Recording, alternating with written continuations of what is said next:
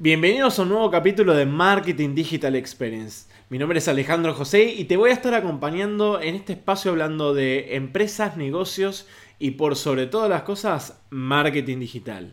Hace poco hablamos de cómo preparar una reunión y yo te voy a traer ahora la segunda parte. Ya resolvimos de cómo es, tiene que ser nuestra actitud y entonces ahora vamos a hablar de cómo preparar la reunión desde lo estratégico, desde el marketing digital puntualmente.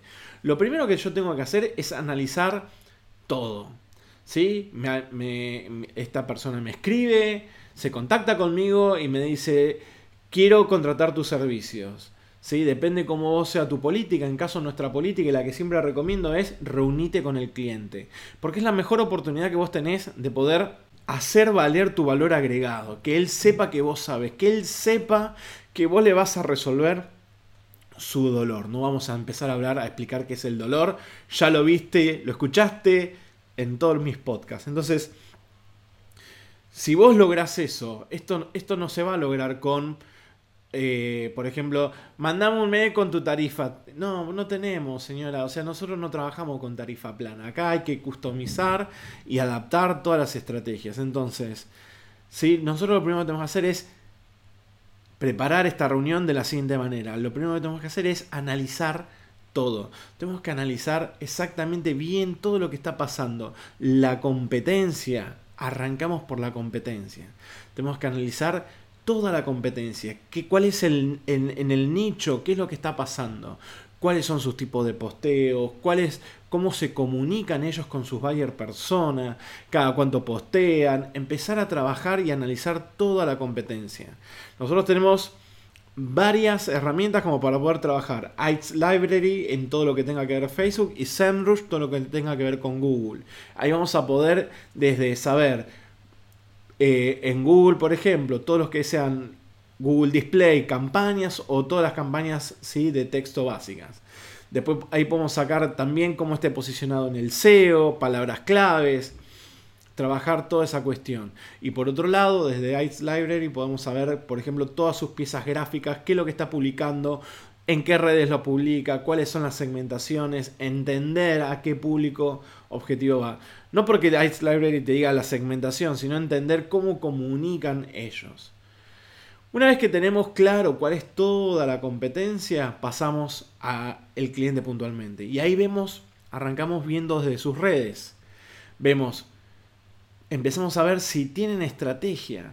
¿sí? Lo que siempre te digo, qué publica, cómo publica, por qué publica. Y acá con el por qué publica es donde vos desarticulás a tu cliente rápidamente. Porque lo haces entender y le haces ver o le preguntás por qué publica cada cosa cuál es el objetivo comercial, ¿sí? Para vos poder tener cuál es tu estrategia de marketing digital.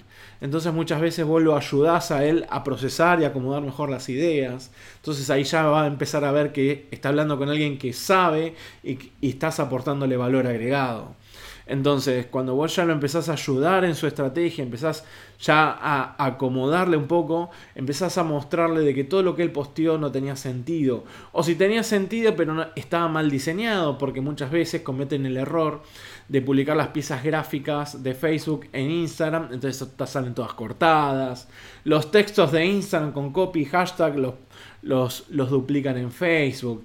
Entonces ahí empezamos a enseñarle al cliente y a educarlo de a poco, ¿sí? De que esto no es tan pegar, subir fotitos y ya está. Entonces, cuando nosotros entendemos eso, le mostramos a su competencia. Y en su competencia le mostramos lo bueno y lo malo. O por así decirlo, primero lo malo y después lo bueno.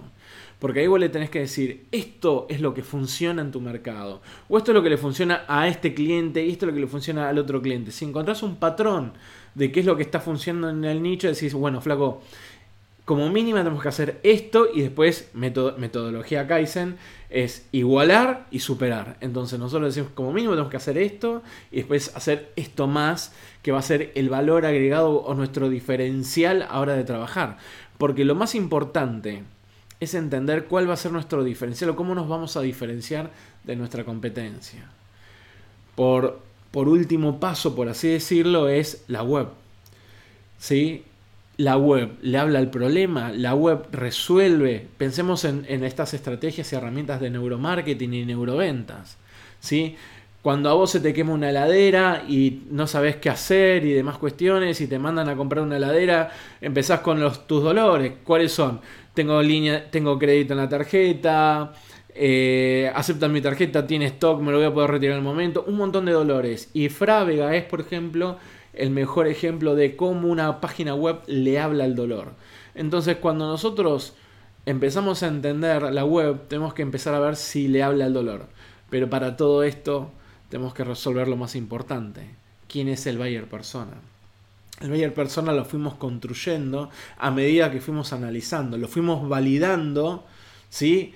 Y después lo fuimos encontrando y reencontrando hasta que nos dimos cuenta quién era el buyer persona. Que puede ser uno, pueden ser varios. Pero ahí es donde nosotros tenemos que ver si la página web resuelve el problema del buyer persona, si la página web si le habla al problema. La página web tenemos que verlo, separarlo después. El segundo paso de la página web sería a nivel técnico. Tenemos que ver la velocidad, tenemos que ver el UX, si es responsive o es mobile first y si tiene llamadas a la acción, los CTA, los call to action, si tiene buenas llamadas a la acción, ¿sí? empezar a analizar que no es lo mismo ver más que eh, contactarte con nosotros, resolvamos tus problemas ahora, o sea, empezar a darle un poco de vuelta de tuerca, ¿sí? desde el neuromarketing o desde la neuroventa. Y como tercer paso en todo lo que tenga que ver con web, tenemos que pensar en el SEO. Primero hablamos de si la resolvía, ¿sí? Segundo, a nivel técnico, si, el, si la página es rápida, bla, bla, bla. Y tercero, a nivel SEO, que es el posicionamiento, si indexa bien, o sea, y si tiene mugre indexada. Mugre indexada son estos genios webmaster o, o pibes que agarran a una persona, le bajan una plantilla, ponen todo el contenido demo y después le, modifican todo el contenido original. Pero le dejan toda la parte demo. ¿sí? Entonces, muchas veces tienen mugre, tienen páginas ocultas, pero Google las indexa. Y eso penaliza el SEO. Entonces, a nivel SEO, ¿cómo está?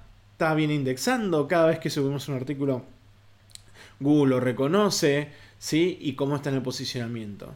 Eso sería la tercera cuestión de una página web, que sería la tercera cosa que tenemos que trabajar o el tercer ítem que tenemos que trabajar a la hora de sentarnos a planificar una reunión con un cliente. Con estas tres cosas vamos a estar preparados para sentarnos con un cliente. Haber entendido el negocio y toda su competencia. Haber entendido ¿sí? y analizado todas sus redes sociales, sus canales de distribución de información. Y por último, digamos, su vidriera digital, que es la página web. Y una vez que tenemos, una vez que tenemos esto, o sea, que resolvimos esto, es que entendimos todo el mercado. Entendimos todas sus estrategias. Sabemos toda su competencia, qué es lo que hace, qué es lo que no hace. Sabés, fundamentalmente, qué es lo que tenés que hacer de mínima. De mínima para poder estar ahí peleando cuerpo a cuerpo.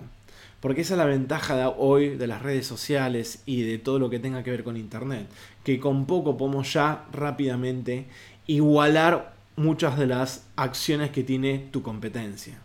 Así que esa es la parte más importante a la hora de mostrarle y de preparar una reunión con tu cliente y de mostrarle a tu potencial cliente que vos sos la persona que conoce el mercado, conoce la competencia, cómo se mueve, cómo actúa, ya sabe cuáles son los puntos débiles y lo que hay que mejorar en su comunicación digital y qué cosas hay que reparar para tener una mejor ¿sí? experiencia a la hora de vender eh, dentro de su vidriera digital, dígase su página web en principio.